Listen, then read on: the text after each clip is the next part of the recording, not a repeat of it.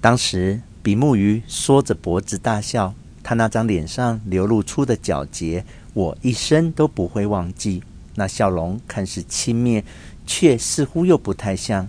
若把人世间比作大海，一种诡异之影摇曳在万丈深渊的海底，那种笑容让我隐约窥见了成年人生活中最深沉的奥秘。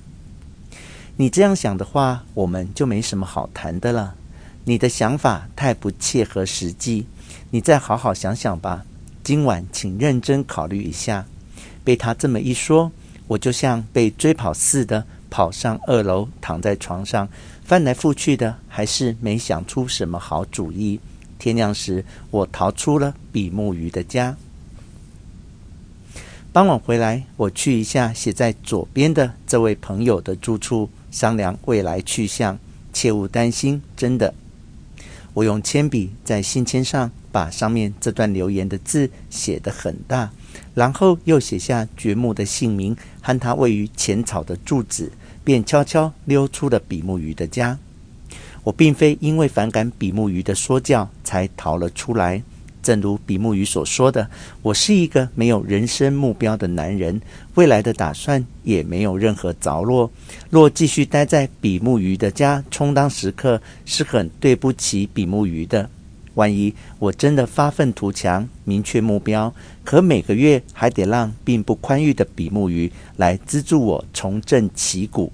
一想到这个，我就痛苦难堪，内心极度不安。不过，从比目鱼的家里逃出来，并不是真的想去找掘墓商量什么人生的未来打算。我只不过是想让比目鱼暂时安心，哪怕是让他有一点点的安心。与其说我是为了想争取时间逃离更远，不如说是参照了侦探小说中的情节才写下了这段留言。不，这种想让他安心的念头也不是不存在的。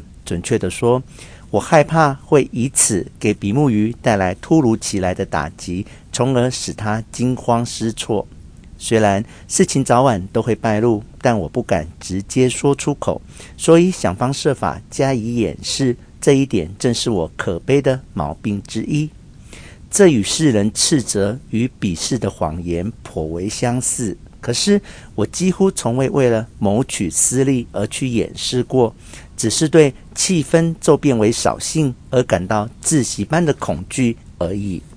所以，即使知道这对自己不利，也会竭尽全力去拼命服务。虽说这种拼命服务被扭曲的微不足道，甚或愚不可及，但出于拼命服务的心情，在许多场合下，我都会不自觉地掩饰上一两句。而且，这种习性也常常被世人所谓的。正人君子大肆利用，因此那一刻，掘墓的住址和姓名从记忆的深处浮现出来，随手写在了信签上。离开比目鱼的家，徒步来到新宿，卖掉随身携带的书，然后便茫然不知该去何处。我对每个人都很友善，但从未切身感受过友情。掘墓这样的狐朋狗友除外。其他的一切交往带给我的只有痛苦。为了排遣那种痛苦，我拼命地扮演丑角，反而让我精疲力竭。只要看到熟悉的面孔，哪怕是模样相似的面孔，我都会大吃一惊，就会被那种令人晕眩的战栗袭遍全身。即使知道被别人喜欢，我好像也缺乏爱别人的能力。话虽如此，世人究竟是否具有爱的能力，我深表怀疑。像我这样的人，不可能会有所谓的挚友。我甚至没有登门拜访的能力。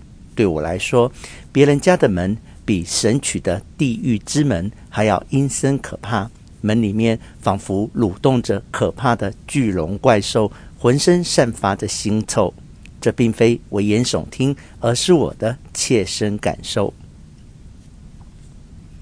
我和谁都没有往来，也无处可去。掘墓真的是弄假成真。我决定按照留言上所写的地址去拜访住在浅草的掘墓。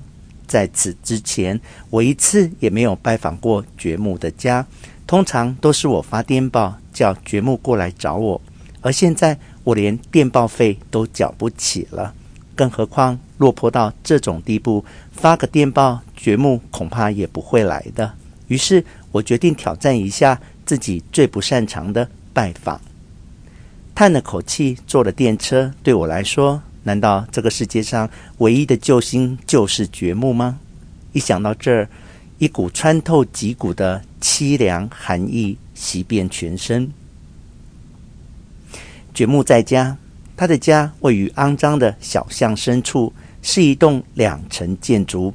掘墓住在二楼，仅有六张榻榻米大的房间。掘墓年迈的父母和一位年轻的工匠，三人正在楼下敲敲打打的制作木屐带。那天，掘墓让我见识了他作为城市人崭新的一面，也就是俗话所说的老奸巨猾的一面。他是令我这个乡巴佬瞠目结舌的冷漠、狡猾的利己主义者，远不是像我这样的男人漂泊不定、无家可归。